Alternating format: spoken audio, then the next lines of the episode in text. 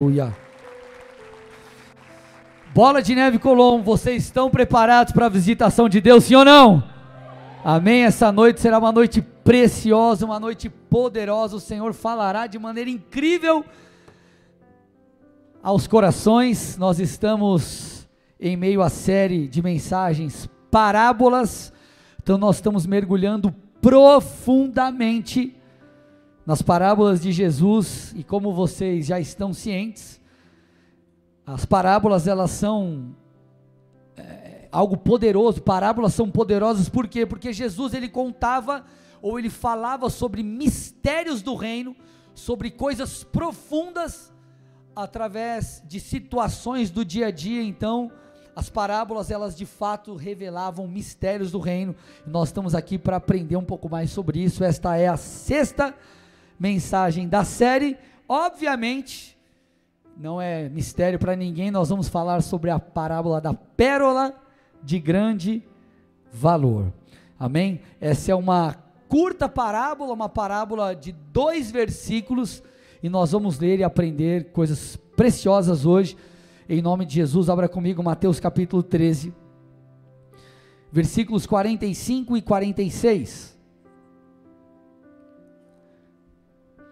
Então diz assim, diz assim o texto: O reino dos céus é também semelhante a um homem que negocia e procura boas pérolas. Quando encontrou uma pérola de grande valor, ele foi, vendeu tudo que tinha e comprou a pérola. Eu vou ler de novo para vocês. O reino dos céus é também semelhante a um homem que negocia e procura boas pérolas. Quando encontrou uma pérola de grande valor, ele foi, vendeu tudo que tinha e comprou aquela pérola. Então, gente, como você pode perceber ao ler esse texto, essa parábola fala a história de um homem que negociava e procurava pérolas boas, incríveis pérolas, pérolas que poderiam ter um grande, um imenso valor. E pela dinâmica do texto, ao ler esses dois versículos, você há de concordar comigo que esse homem ele parecia ser, na verdade, um diligente perseguidor de pérolas valiosas. Certamente ao contar isso, até porque a parábola da pérola de grande valor, ela segue a parábola do tesouro escondido.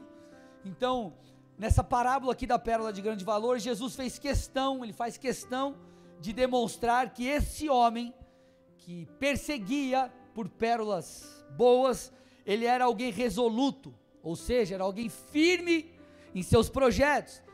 Que esse camarada também era alguém decidido, ele queria porque queria, ele estava disposto, ele era diligente, ele estava em busca de uma pérola de grande valor. Agora, por que, que a gente precisa é, é, entender com profundidade tudo isso? Porque no tempo de Jesus, as pérolas elas tinham um valor muito maior do que nós temos na atualidade. Para você ter uma noção, se você fizer hoje um comparativo entre um colar de pérolas hoje e um colar de safira, de esmeralda, você vai perceber que a pérola tem um valor inferior. Mas quando nós vamos para os tempos bíblicos, voltamos lá atrás, você para para pesquisar um pouco mais, você vai perceber que a pérola, ela tinha um valor superior ao de várias pedras preciosas. Então as pérolas, elas eram nada mais, nada menos, gente, do que um artigo de luxo. Para você ter noção, as pessoas que tinham muito dinheiro, elas usavam as pérolas para decorar as suas vestes. Então as suas vestes eram cheias de pérolas. Então, pérolas eram de fato um artigo de luxo. Então, você consegue entender a, a preciosidade da qual Jesus está falando? Então, Jesus está falando de alguém que era alguém que estava caçando realmente um grande tesouro, era alguém que estava perseguindo algo que tinha um valor imenso. Então, quando Jesus ele, ele conta sobre essa parábola para aquele povo. Aquele povo entendia muito bem desse assunto, sobre buscar pérolas nos mares ou no mar. Por quê? Porque a Palestina ela ficava à beira da Palestina, ficava o mar Mediterrâneo, então as pessoas se envolviam com isso. Não se envolviam apenas com pesca, mas se envolvia também, como o texto diz, com a perseguição por, enfim, um objeto como esse. E como você há de concordar comigo e perceber na dinâmica aqui da nossa conversa, todo esforço valeria, valia, valia a pena. Todo qualquer esforço que, que o homem que, que estava à procura dessa grande pérola empreendesse nisso, valeria a pena. Então, avaliando esse texto, nós podemos imaginar também que esse homem, da parábola da pérola de grande valor, ele era alguém que já tinha provavelmente tido contato com pérolas de menor valor. Porém, ele continuava a sua perseguição rumo ao encontro de, ainda que seja, ainda que fosse uma única pérola que mudaria a sua vida. Porque uma pérola de grande valor mudaria a vida daquele homem. Imagina, ele penso eu, ele imaginando, é, é, indo em busca de uma pérola com a sua formação perfeita, enfim, ele teria a sua vida completamente mudada. Só que o texto conta que finalmente essa busca se findou, ele encontrou a preciosa pérola. Então todo o esforço daquele homem da parábola foi recompensada. A pérola que ele encontrou foi uma pérola raríssima. Tanto é que ao ler o texto você percebe que quando ele encontra, a sua reação é uma reação de, de, de alguém que encontrou algo realmente extraordinário. Ele percebe que aquela pérola era de um valor inestimável. Eu imagino que ele, ao olhar para aquela pérola, ele tenha percebido que ela era mais perfeita do que ele poderia imaginar.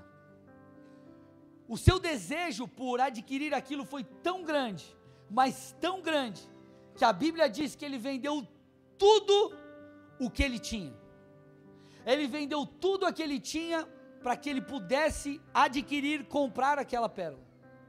Então imagina, gente, vamos imaginar que um homem que há anos talvez perseguia uma grande pérola, uma pérola que realmente fosse mudar a sua vida.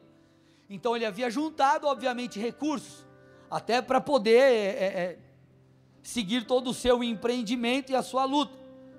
E ele decide então vender tudo, tudo que ele tinha, todos os seus bens, tudo, para que ele pudesse ter a pérola que ele havia encontrado. Aí talvez você me diga assim, legal pastor, mas o que, que isso tem a ver com a gente? Qual que é a lição espiritual por detrás disso? E aqui eu começo a pregar e a gente começa a entrar na parte prática. O que eu acredito, então, esse era todo o contexto das verdades espirituais que Jesus queria comunicar para aquele povo, para os seus ouvintes e quer comunicar a mim e a você. Agora, o que chama muito a minha atenção e o que eu acredito, na, eu com os meus botões aqui, o que de fato impactou de maneira incrível os ouvintes de Jesus foi ou foram as primeiras palavras do versículo 45. Jesus disse assim: põe para mim, versículo 45. O reino dos céus é também semelhante a. Então nós contamos tudo, falamos tudo sobre a preciosidade aqui da pérola que esse homem encontrou. Então Jesus diz: o reino dos céus é semelhante a tudo isso que eu acabei de falar.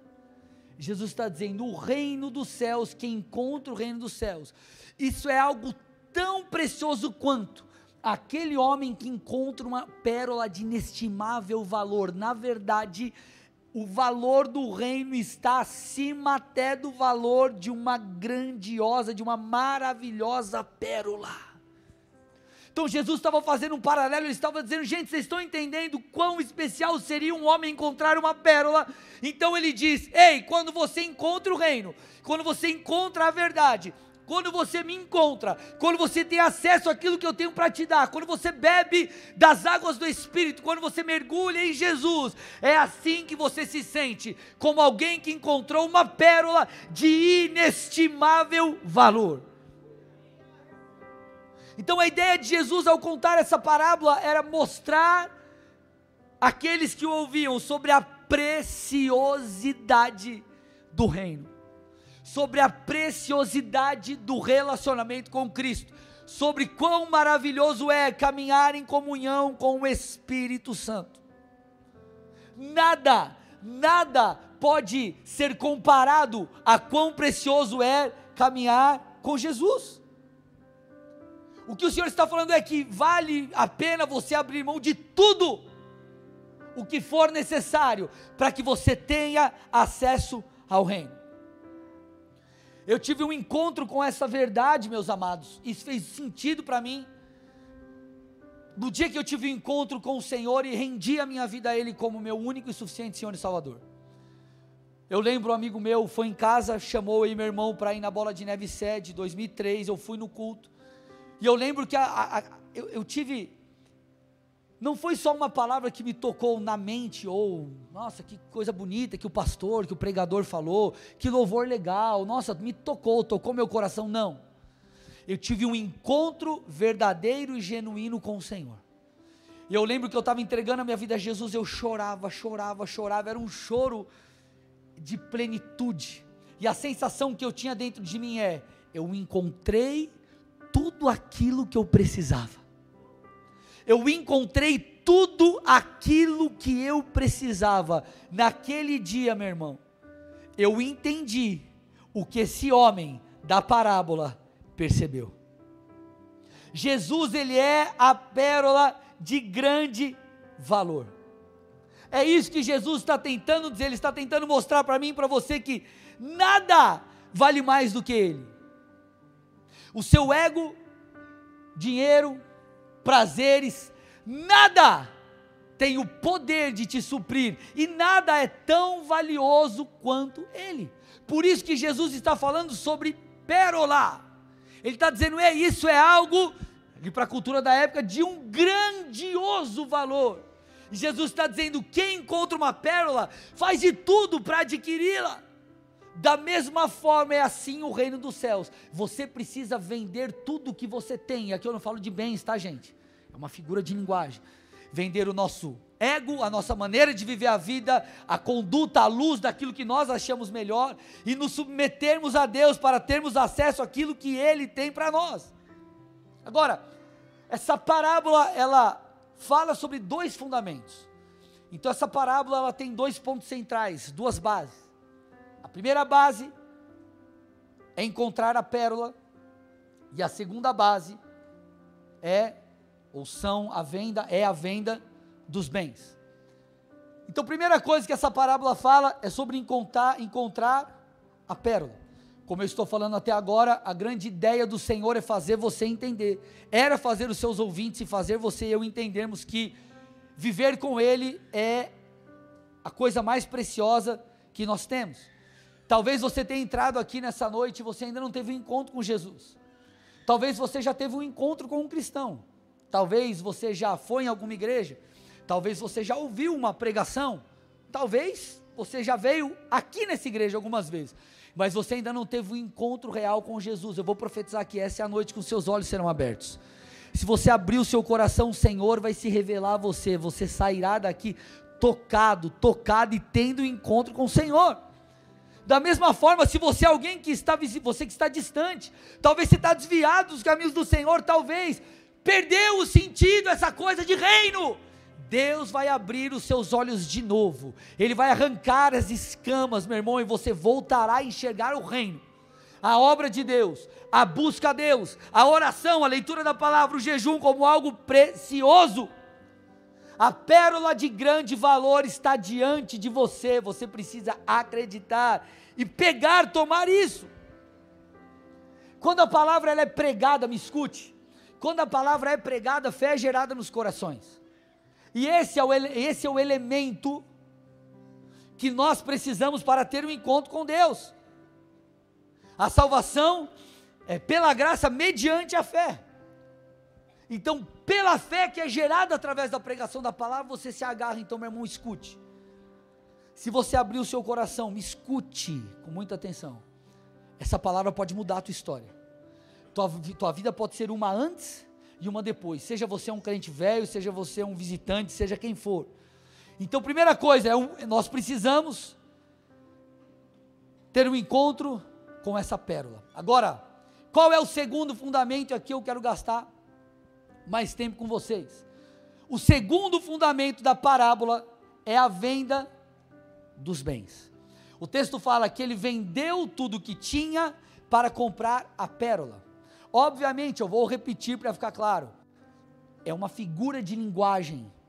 O texto não está dizendo que para você se tornar crente, você tem que zerar o pix teu e dar para a igreja, vender, passar todos os teus imóveis para a igreja. Não é isso, gente. Entenda o que ele está dizendo. Ele está contando uma parábola. É uma história que revela um princípio espiritual por detrás. Ok? Então, vender tudo o que tem, quando o Senhor fala isso, Ele está falando da nossa autossuficiência da nossa da falta de necessidade que temos de Deus, da nossa incredulidade, dos nossos pecados, dos prazeres que nós encontramos em coisas pecaminosas, de coisas que roubam o nosso coração do Senhor. E a grande dinâmica, uma das grandes lições da parábola da pérola de grande valor é exposta em uma pergunta, que é a seguinte: o que você está disposto a abrir mão para comprar a pérola? Porque vamos lá, o texto fala que ele encontrou a pérola. Escute, presta atenção. Ele encontrou a pérola. Porém, para tomá-la para si, ele precisava vender os bens. Quantas vezes, meu irmão, nós estamos diante de coisas que o Senhor quer fazer em nossas vidas? Do nosso chamado, de novas experiências com Deus e tantas outras coisas. E nós vemos, está ali. É como se você visse um objeto na vitrine. Só que o Senhor está dizendo: para isso, você precisa entregar aquilo. É a mesma dinâmica que nós vemos no jovem rico. Para seguir Jesus e ter uma nova vida no espírito, ele precisava vender os seus bens, dar aos, vender os seus bens e dar aos pobres. Por quê? Porque a riqueza havia tomado conta do coração daquele homem. E por que, é importante falar isso, gente? Porque talvez você diga assim, pastor, mas eu abri mão do meu ego, de todas essas coisas quando eu me converti. Eu te pergunto, será que foi ou é suficiente? Deixa eu te explicar uma coisa. Quando você se converteu, você teve um nível de revelação na sua vida. Porque a entrega da nossa vida a Jesus, ela passa pelo arrependimento, e o arrependimento passa pela convicção de pecados. O arrependimento passa pela consciência de que nós ferimos a Deus e precisamos de salvação. O, a, a, a, nova vida em Deus, ela passa por um reconhecimento da necessidade que temos de Cristo, de misericórdia. E isso só pode ser percebido se nós reconhecemos a nossa condição de pecador. Então, quando você entrega a tua vida a Jesus, uma medida de, de, de entrega é feita. Porém, conforme o tempo passa, ou à medida que você caminha no Senhor, você precisará continuar vendendo, aspas, os seus bens, para que você continue encontrando novas pérolas. Escute o que eu estou te falando. Esse texto, ele fala não apenas sobre a preciosidade do reino, mas ele aponta para a dinâmica do reino. Jeremias 33, versículo 3 nos mostra isso. O texto diz: Chame por mim e eu responderei.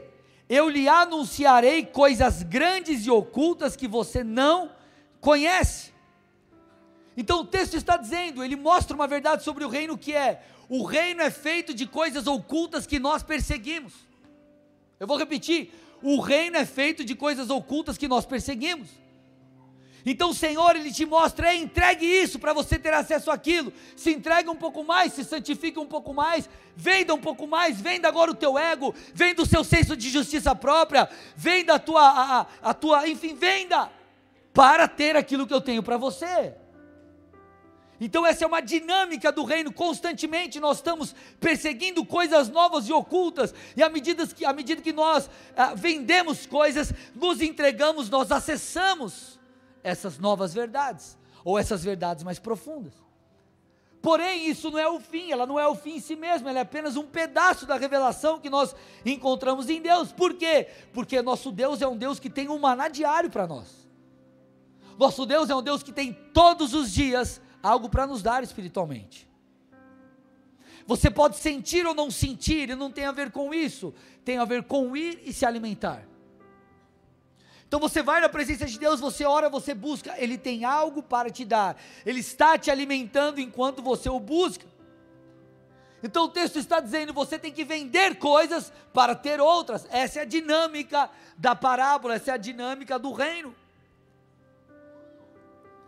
O acesso ao reino de Deus para entrarmos pela porta que é Cristo, ou a dinâmica de avanço em profundidade no Senhor, ela passa por essa venda. Porque deixa eu te falar uma coisa, gente. Uma das coisas que nós precisamos batalhar contra é aquele evangelho onde nós. É o evangelho Silvio Santos. Sabe como que é o evangelho Silvio Santos? Você chega lá, quem quer dinheiro? E todo mundo quer dinheiro.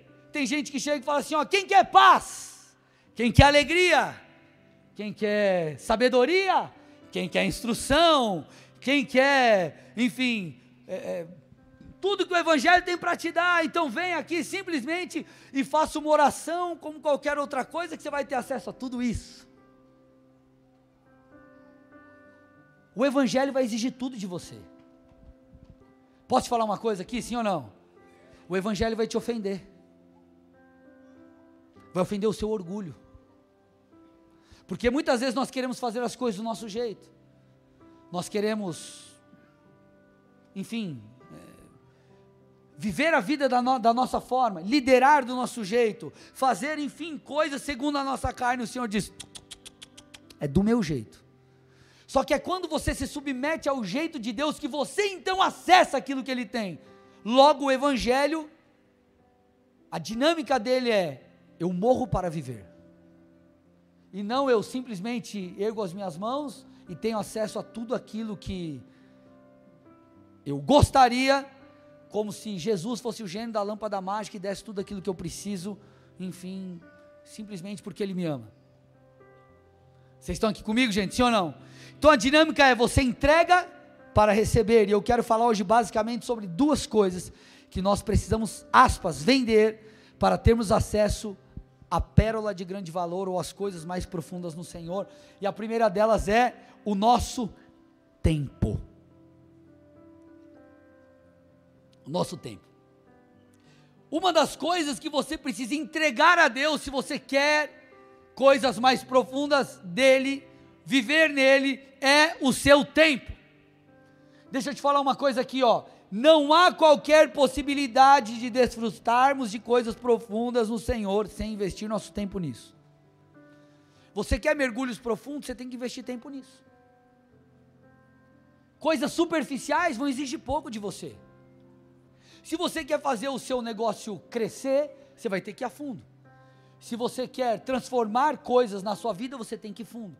Tudo para você fazer crescer, você tem que investir tempo.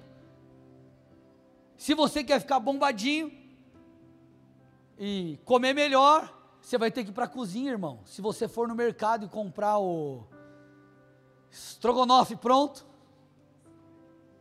você vai ver que aquela desgraça só falta ter um demônio lá dentro. O que, que eu estou tentando te dizer aqui? Tudo que você quer de bom, você tem que investir tempo. Tudo bem? E na nossa vida com Deus assim também é. Se você é alguém que vive há 30 anos com Deus já, lendo todos os dias caixinha de promessa, querendo que Deus te leve, te leve a lugares profundos, sinto muito, sinto muito, você não irá. Claro que tudo é uma fase. Quem está no começo, o começo você faz como é o começo.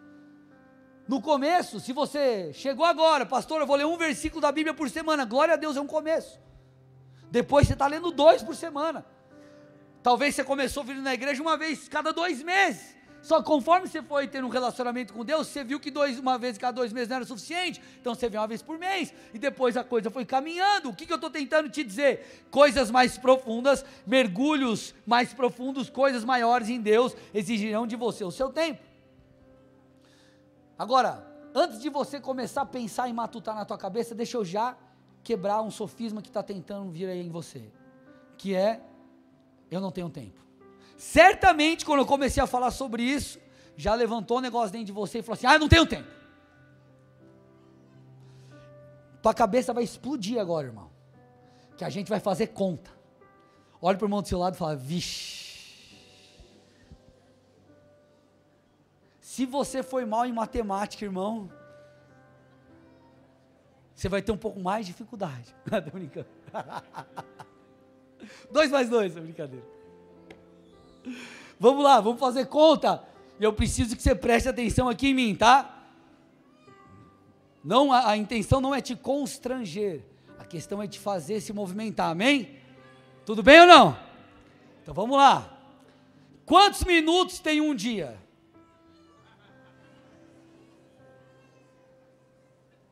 Você não precisa pesquisar no Google, tem a resposta aqui. 1440 minutos. Olha lá, presta atenção. Quantos minutos tem um dia? 1440, tá bom? Vamos lá, um, dois, três. Quantos minutos tem um dia? 1440 minutos.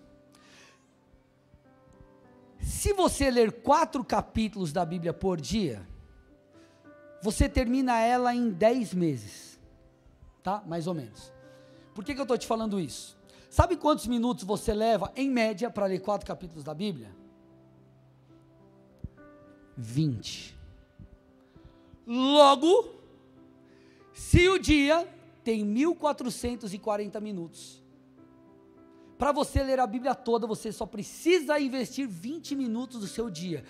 Te sobram ainda 1420 minutos.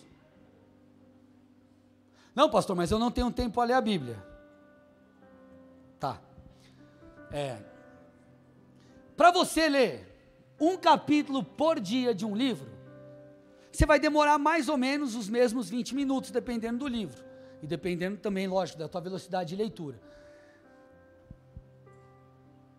Se você gastar 20 minutos, vão te sobrar ainda 1420 minutos no dia e você terá lido dezenas de livros no ano, usando apenas 20 minutos do seu dia. Eu estou falando, gente,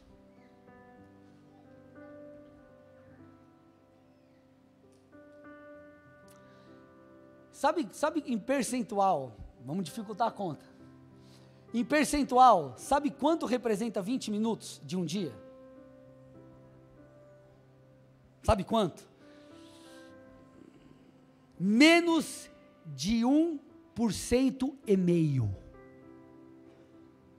1,5% dos minutos do seu dia é você ler quatro capítulos da Bíblia, é você ler um capítulo de um livro. E se você ler 20 minutos da Bíblia e 20 de um livro, ainda te sobram 1.400. Ou você vai ler a Bíblia ou um livro e vai orar 20 minutos. Te sobrará 1.400 minutos em um dia. Sabe qual seria o resultado disso? Você leria dezenas de livros num ano. Ou você pelo menos teria lido a Bíblia uma vez no ano e você teria orado horas e horas no seu ano.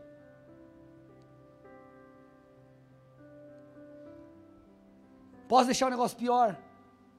Sim ou não? Se você ler 20 minutos e orar 20 minutos, sabe quanto que você vai ter gasto dos minutos do seu dia? Menos de 3%. Ah, pastor, mas eu não tenho tempo para orar. Ah, pastor, mas eu não tenho tempo para ler a Bíblia.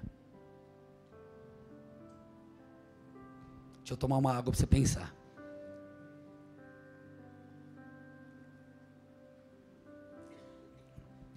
Isso que eu estou falando é muito pouco perto daquilo que nós poderíamos fazer se nós falamos que somos apaixonados por Jesus. Agora, ainda que fosse menos de 3% dos minutos do nosso dia, isso nos impactaria para sempre. Eu quero que você imagine se em 2022 você tivesse lido um capítulo de um livro por dia ou quatro capítulos da Bíblia por dia e orado 20 minutos, gasto menos de 3% dos minutos do seu dia com Deus. como estaria a sua vida hoje? Como estaria a sua vida hoje? O que você não teria acessado de revelação? O que você não teria tido de respostas para as suas orações? O que você não teria de conhecimento de Deus e de experiências com o Senhor? O que eu estou tentando te dizer, isso é simples e está te esperando, basta você decidir. Quem quer outra conta? Vocês querem outra conta? Tomar mais uma água. Imaginemos que você é um cristão que não tem uma dinâmica de busca a Deus em casa. Você é alguém que só vem nos cultos de domingo. Imagina o que eu quero te dizer, entenda o conceito. Se você não busca Deus em casa, não tem uma dinâmica de, de, de, de intimidade com Deus no seu lar e na sua rotina diária, a tua exposição vamos dizer assim, a glória de Deus, entenda o contexto do que eu estou dizendo, o conceito, ela se restringe, entre aspas, ao ambiente do culto. Se você só, seu relacionamento com Deus se resume a um culto de domingo, no ano você se expõe à presença de Deus, à glória de Deus, por 120 horas, ok? 120 horas. Pastor, que conta que você fez? para os matemáticos de plantão. Eu fiz uma média de quatro cultos por mês, um culto de duas horas e meia mais ou menos, foi até aí a média do, dos horários. Então você se expõe à presença de Deus por 120 horas. Quantas horas tem um ano? 8.760 horas. Ok? 8.760 horas nós estamos falando de menos de 1,4% de horas do seu ano. Olhe para o irmão do seu lado e fala: Isso é porque você não vem todo domingo.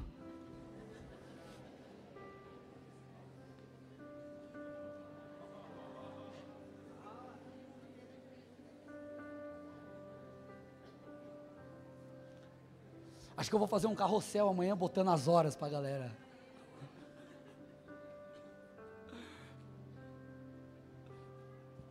leva a gente a pensar, né, pessoal? Como que nós viveremos coisas incríveis se a gente se resume a isso? Como que nós podemos falar, o Senhor é a pérola de grande valor, algo que eu vou perseguir por toda a minha vida, se a gente não faz o básico?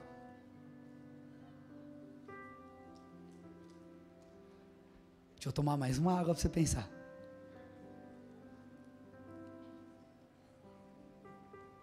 Então, nós estamos falando de 120 horas no ano. Se você é apenas alguém que se relaciona com Deus em um culto. Pastor, eu não tenho tempo para buscar Deus. Beleza, uma pesquisa recente mostrou que o brasileiro passa num ano cerca de 552 horas nas redes sociais no ano. Então, peraí. Estou falando de uma média. E por mais que você não tenha esse tanto de horas, você está um pouco para baixo ou até um pouco para cima. Então essa é a média. Ok? 552 horas do ano o brasileiro passa na rede social e o cara vem falar para mim que ele não tem tempo para buscar Deus, é ladainha.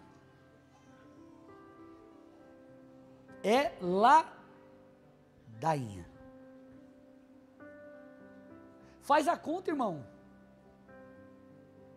120 horas para 552 horas. Faz a conta, eu estou falando de rede social. Eu não estou falando de fazer cursos. Estou falando de você estar é, tá fazendo nada. Sabe o que isso nos mostra? Que se nós queremos mais de Deus, nós não apenas devemos, mas nós podemos entregar mais a gente precisa tomar uma decisão. Então, o que o Senhor espera de nós diante desse cenário de cálculo aqui, matemático, espiritual que nós fizemos? Que você tem tempo sim para você buscar Deus em casa. Você tem tempo sim para ir para uma célula. Você tem tempo sim para vir no culto. Como podemos dizer que Deus é o mais importante se o principal ativo que nós temos em nossa vida nós não damos a Ele? Paulo diz algo, disse algo muito interessante. Filipenses 3, 2 a 6, ele diz assim: ó, cuidado com os cães, cuidado com os maus obreiros, cuidado com a falsa circuncisão, porque nós é que somos a circuncisão, nós que adoramos a Deus no Espírito e nos gloriamos em Cristo Jesus, em vez de confiarmos na carne. É verdade que eu também poderia confiar na carne. Se alguém pensa que pode confiar na carne, eu ainda mais. Fui circuncidado no oitavo dia, sou da linhagem de Israel, da tribo de Benjamim, hebreu de hebreus. Quanto à lei, eu era fariseu, quanto ao zelo perseguidor da igreja, quanto à justiça que há na lei, irrepreensível. Então você vê que nesse trecho, o apóstolo, ele começa a advertir a igreja sobre os falsos mestres, os falsos obreiros, os falsos irmãos. E aí ele fala o quê? Ele começa a falar sobre quem ele era. Então Paulo começa a falar das suas credenciais, antes, na carne, ou enfim, suas credenciais, ele fala, ó, eu era fariseu. Então Paulo, ele levava muito a sério a lei de Moisés. Paulo era um cara cheio de títulos. Só que depois de falar sobre tudo isso, ele diz o seguinte, versículo 7: Mas o que para mim era lucro, isso eu considerei como perda por causa de Cristo. Paulo, ah, nós usamos normalmente esse texto para falar sobre, ah, eu abro mão dos meus pecados, mas a linguagem que Paulo está adotando aqui não é uma linguagem de coisas da carne, apesar né, de pecaminosos, melhor dizendo, apesar de nós podermos usar nesse contexto também. Mas ele usa uma linguagem até um tanto como empresarial, porque ele diz aqui, ó, eu, aquilo que para mim era lucro, se você procurar o original da palavra, você vai perceber que essa realmente era dinâmica. O que era lucro, eu considero como perda, e o texto continua. Na verdade, eu considero tudo como perda, e ele diz,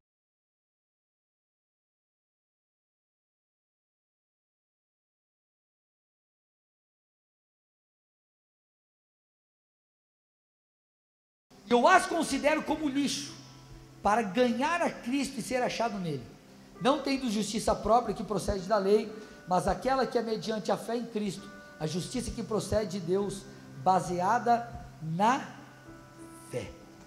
Então Paulo está dizendo: tudo aquilo que antes para mim era lucro, os meus títulos, os meus bens, tudo aquilo que para mim era bom, mas eu percebi que hoje me afasta de Deus, eu considerei como perda. Eu joguei no lixo. Por quê? Porque eu percebi a beleza de Deus.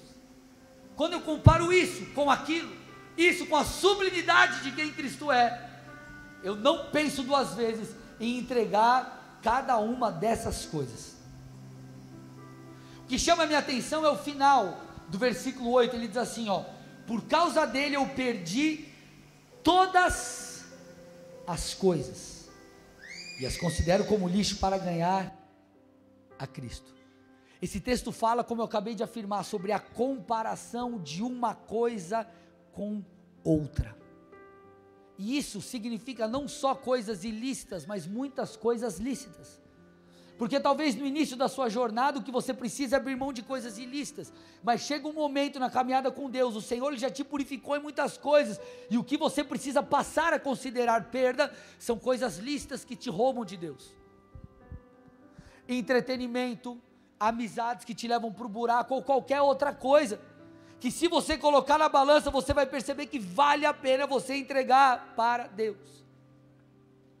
Então eu te pergunto nessa noite, quais são as coisas que você precisa abrir mão. Quais são as coisas que você precisa vender para adquirir a pérola de grande valor? Primeira coisa, então, que nós precisamos vender, dentre várias, é o nosso tempo. E a segunda, nós precisamos vender o nosso, os prazeres, ou aquilo que eu quero chamar de hedonismo. Você vai entender o que é isso hedonismo.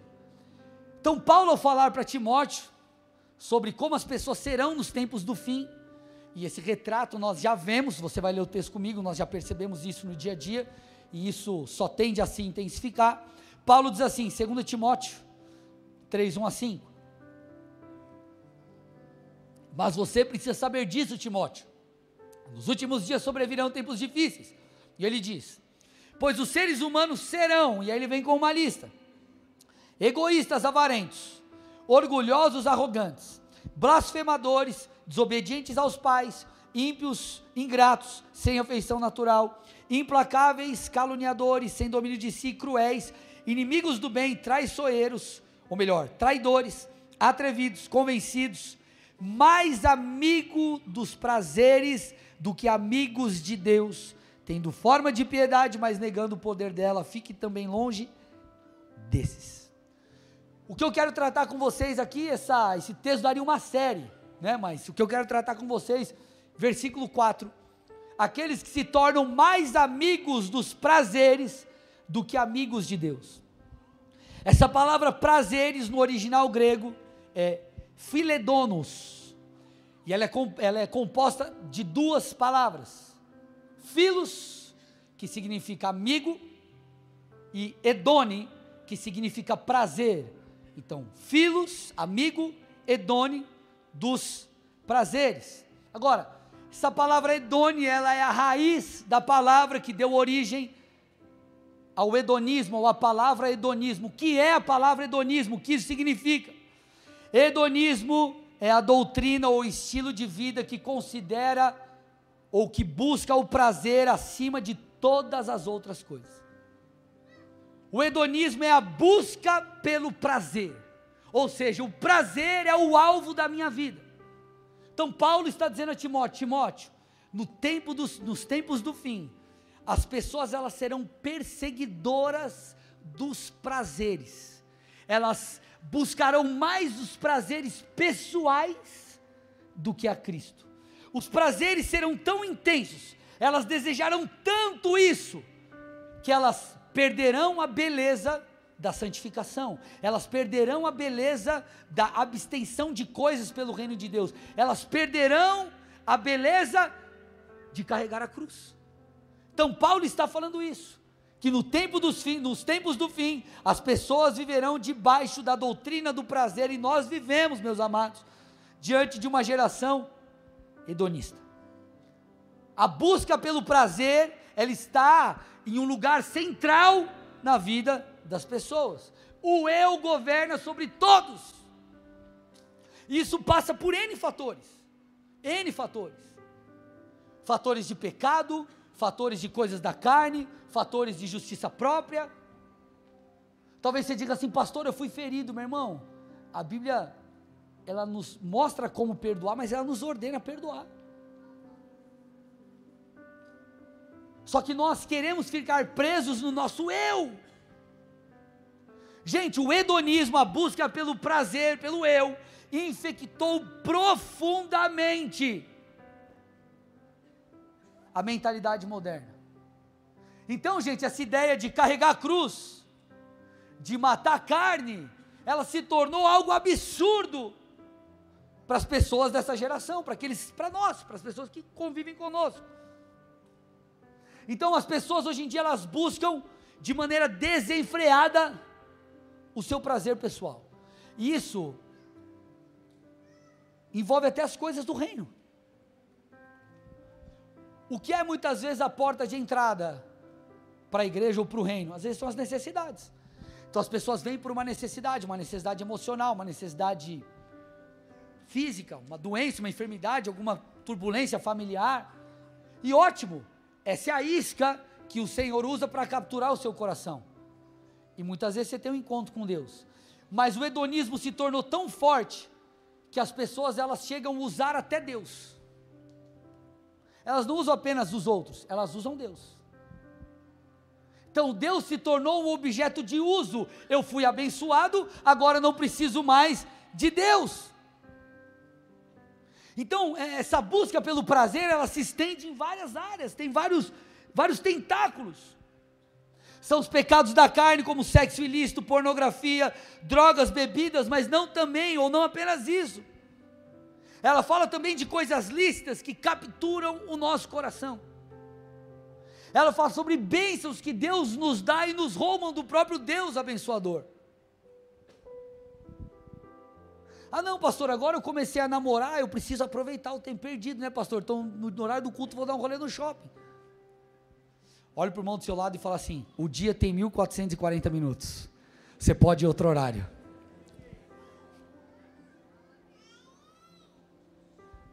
Vocês estão aqui, gente?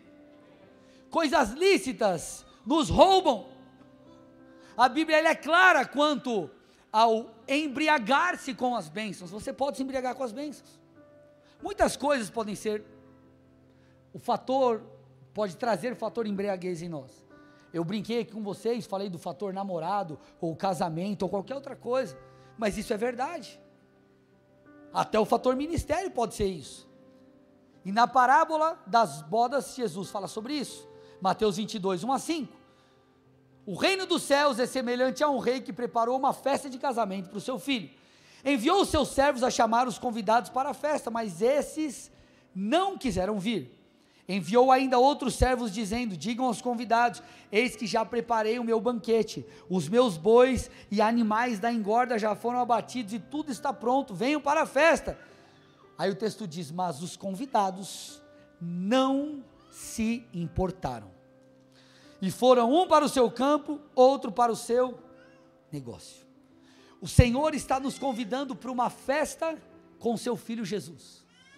Ele está nos chamando para andarmos em intimidade com Ele, sermos participantes do, participantes do reino, de Sua presença. Só que o texto está dizendo: as pessoas não se importavam com o personagem principal da festa, elas estavam preocupadas com outras coisas que não têm tanto valor como Cristo.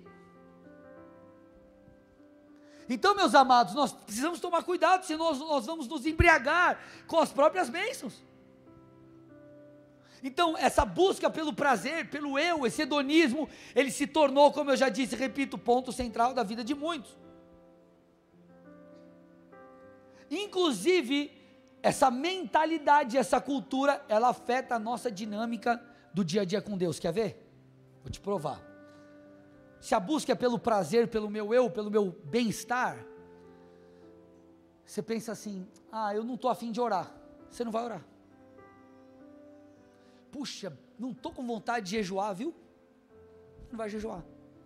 Puxa vida, hoje me deu uma preguiça para ir no culto. Puxa, hoje me deu uma preguiça para fazer sei lá o quê. Nossa, estou tão cansado, eu vou aproveitar para dormir. Só que aí chega às seis horas, você liga a série. Da meia-noite você está assistindo a série, a preguiça foi embora. Sabe por quê? Porque alimentou tua carne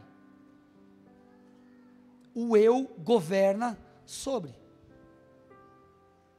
Então nós vivemos debaixo da doutrina do eu não sinto, então não faço. Eu não quero, então, pois bem, não vou fazer. Agora, a Bíblia não nos orienta a viver assim. Jesus, ele não quis ir para a cruz em um determinado momento, mas ele obedeceu ao Pai e foi. Ele disse: Se você quer vir após mim, negue-se a si mesmo tome a sua cruz e siga-me. Então, essa cultura hedonista, ela é uma cultura anti-bíblica. A vida com Deus ela é baseada em princípios e não em sentimentos ou em vontades. Na verdade, nós abrimos mão de nossa vontade para vivermos a vontade de Deus. A vida com Deus fala sobre cruz, a vida com Deus fala sobre renúncias. A vida com Deus ela, ela, tem um contraste em Gálatas, obras da carne e fruto do Espírito. E se você ler os dois, estão, estão, estão no mesmo capítulo, você vai perceber que são coisas totalmente opostas. Se você não manifesta o fruto do Espírito, as obras da carne aparecerão. Agora, se você não quer que as obras da carne sejam manifestas, você se esforça e faz como Paulo, eu eu esmurro o meu corpo, uma linguagem figurada mais uma vez para que eu não venha ser reprovado naquilo que eu tenho ensinado a vocês. Somos perfeitos? Não! Eu também não estou dizendo que você não pode descansar, não é isso, irmão, pelo amor de Deus. O que eu estou te dizendo é que nós vivemos em uma cultura pautada no eu. Agora, A cultura bíblica, ela é uma cultura de prazer. Davi fala no Salmo 63 sobre o prazer que ele tinha na presença de Deus. Você vê nos salmos, em vários salmos, salmistas relatando isso. Só que a diferença é onde está o fundamento do prazer. O fundamento do prazer cristão é o fundamento das renúncias. Deixa eu te falar uma coisa para fazer um paralelo. Criança, ela se alegra em estar vivendo pelo seu prazer.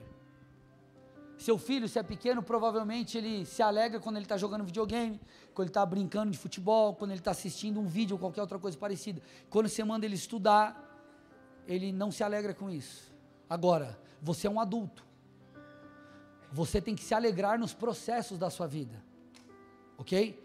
Você tem que ter prazer em renunciar, você tem, você tem que ter prazer em construir, você tem que prazer, você tem que ter prazer em meio às lutas da vida.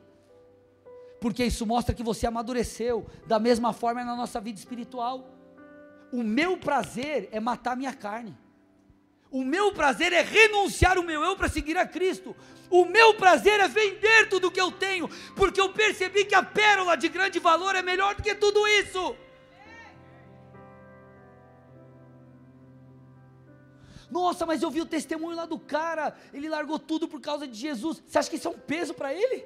Isso é alegria. Pastor, mas você abriu mão da sua carreira, jogou tudo no ralo para ser um pastor. Sim, isso é privilégio, gente, não é peso. O problema é que as pessoas olham para a vida cristã como um peso. Ai, o ministério é um peso. Ai, orar é uma droga. Ai, não sei o que é ruim. Ai, isso aqui, aquilo outro. Ei, irmão, é privilégio. Você consegue perceber que as pessoas lá fora não têm acesso ao Deus que você tem? Porque você confessou Cristo? Você entendeu que nós não temos mérito algum em botar a mão para fazer a obra do ministério, mas Deus falou: Eu escolho você, mesmo você sendo imperfeito. Então, o prazer meu e teu é em servir Jesus. O nosso prazer em estar, Senhor, eu não estou com vontade mesmo de orar, mas eu vou orar porque eu te amo. Eu estou cansado demais, mas eu vou me esforçar para ir no culto. Deus, eu não queria jejuar, mas eu vou jejuar porque eu quero entregar um sacrifício de louvor a Ti. Essa é a vida cristã madura.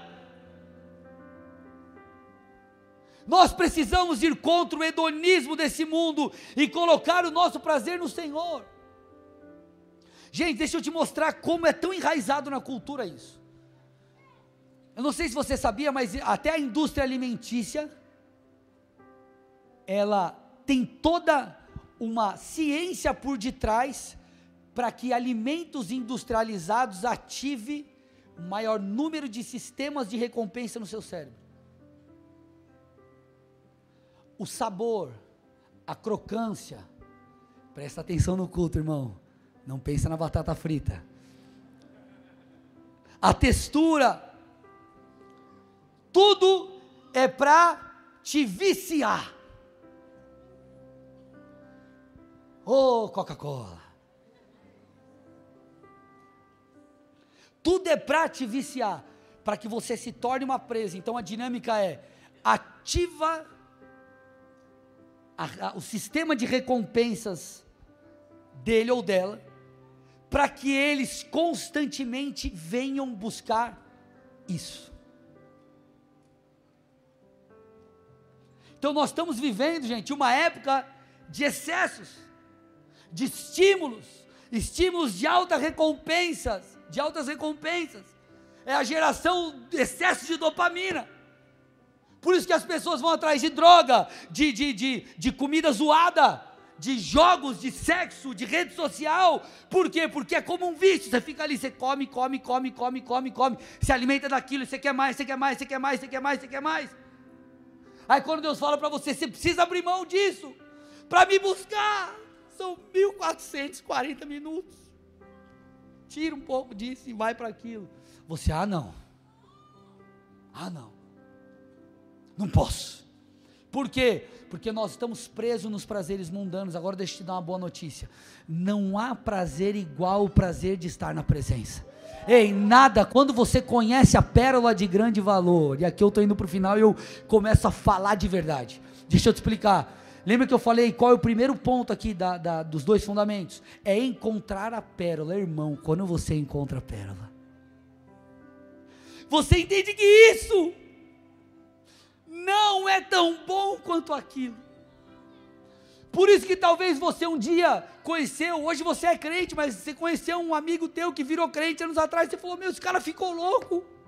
O que, que ele está deixando isso aqui? Para aquilo é porque, irmão, ele encontrou a pérola. Ele percebeu que a presença de Deus é muito mais prazerosa do que as coisas desse mundo. Eu não estou dizendo que você não pode desfrutar de coisas lícitas. Eu não estou dizendo que você não pode assistir um filme, entrar no Instagram, não é isso. Mas o que eu estou dizendo é: qual é o peso que isso tem na tua vida em comparação com aquilo? Porque o texto diz, 2 Timóteo 3,4, esse é o ponto. A palavrinha mais. Mais amigos dos prazeres do que amigos de Deus. Você é mais amigo de, amigo de Deus, você é mais amigo dos prazeres. Essa é a palavra que define tudo, mais. Sabe o que Deus quer que você venda nessa noite? Seus prazeres, seu tempo, sua vida, seu coração, sua dedicação, sua devoção. Acima de todas as coisas, é isso que Jesus quer. É sobre isso que o Evangelho diz. A parábola do semeador, ela ilustra muito bem isso, em Lucas 8, 14. Quando Jesus começa a explicar sobre o solo cheio de espinhos, ele afirma o que é isso. Então ele diz: A parte que caiu entre os espinhos, estes são os que ouviram a palavra e no decorrer dos dias foram sufocados com as preocupações, com as riquezas e os prazeres da vida e os seus frutos não chegaram a amadurecer. Jesus está falando que os prazeres dessa vida, eles têm o poder de sufocar a palavra, de sufocar a presença, de sufocar o relacionamento com Deus. E eu te pergunto, você tem vivido assim? Você tem permitido isso acontecer? Quando Paulo fala para Tito, ele diz algo parecido, Tito 3, versículo 3: Pois nós também no passado, éramos insensatos, desobedientes, desgarrados. Aí olha o que ele diz, gente: escravos de todo tipo de paixões e prazeres, vivendo em maldade e inveja, sendo odiados e odiando uns aos outros. Ele fala sobre pessoas que eram, ou ele fala sobre a sua própria condição. Antes nós éramos escravos dos prazeres. Você é escravo de quem? Ou você é um escravo dos prazeres, ou você é um servo de Deus. É um ou outro, não tem meio termo. Quem é o seu Senhor? Você é escravo de quem? Qual prazer tem tomado o seu tempo? Seu tempo com Deus, sua devoção a Deus tem capturado o seu coração. Deixa eu te falar uma coisa. O Senhor jamais será como uma pérola de grande valor para nós se o nosso prazer não estiver nele. Então, tudo que você possa vender diz respeito a uma coisa: ao seu coração se tornar apaixonado por Jesus. Aí talvez você me diga assim: legal, pastor, entendi tudo isso, mas como que eu faço isso? Como que eu acesso a isso? Como que eu me torno alguém apaixonado por Jesus? Como o Senhor se torna o meu prazer? O que vai, de certa forma, é, é, é, é me, me, estimular, vamos dizer assim, para eu vender o que for necessário e ter acesso a essas novas coisas em Deus? Sabe o que vai te estimular e te levar a isso? Você ter novamente uma revelação da beleza de quem Deus é. Você ter novamente uma revelação da preciosidade de de Cristo. Você precisa ver de novo, irmão. Você precisa ver de novo. Lá atrás você viu e entregou tudo para isso. Sabe por que você não está mais entregando tudo por isso? A pérola não mudou, seus olhos mudaram. Seu interior mudou. Coisas entraram nesse solo e impediram da semente vingar e frutificar. Muitos deixaram de vender seu tempo, muitos se tornaram novamente hedonistas, muitos passaram a olhar apenas para si, muitos perderam a paixão na vida com Deus, no ministério, aquilo que diz respeito ao reino. Sabe por quê? Porque a pérola deixou de ser preciosa. Mas a boa notícia, irmão, é que aquele que pode reverter esse quadro está aqui. Essa noite, o Espírito de Deus vai abrir os olhos do seu coração e você novamente vai ter um encontro com a pérola de grande valor. O Senhor fará com que tudo aquilo que um dia fez sentido volte a fazer sentido para você. Você voltará a se apaixonar pelo Senhor.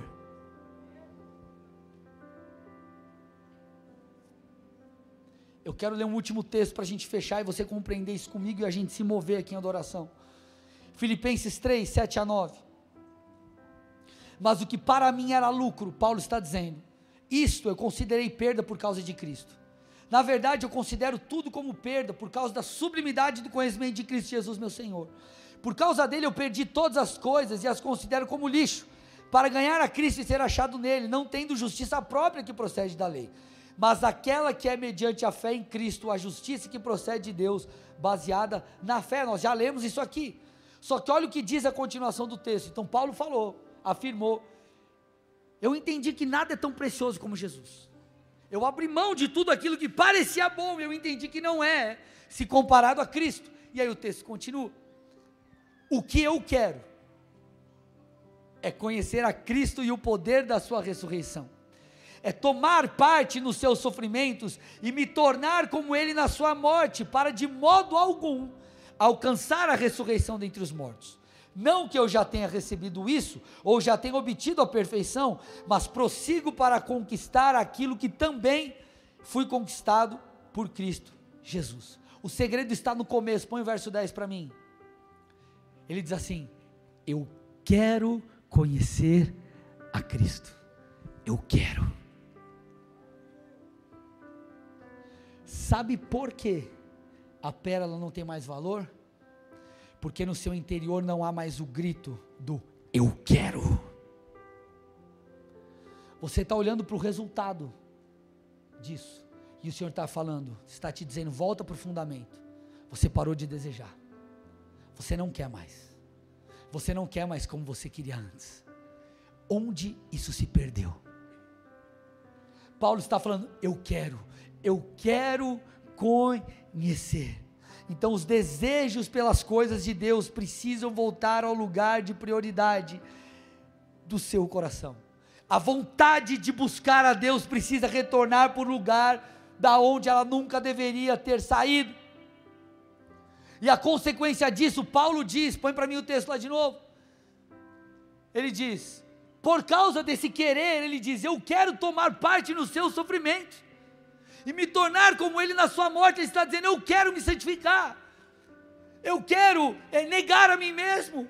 E por que que eu vou fazer isso? Porque eu quero Deus. Então Ele está dizendo: Eu faço isso, eu vendo o que for necessário, eu pago o preço. Por quê? Porque eu quero Deus. Quando você para de querer Deus, você começa a parar de desejar matar a sua carne você começa a colocar os seus olhos nos outros, você começa a viver por justiça própria, você enfim para de perseguir o Senhor.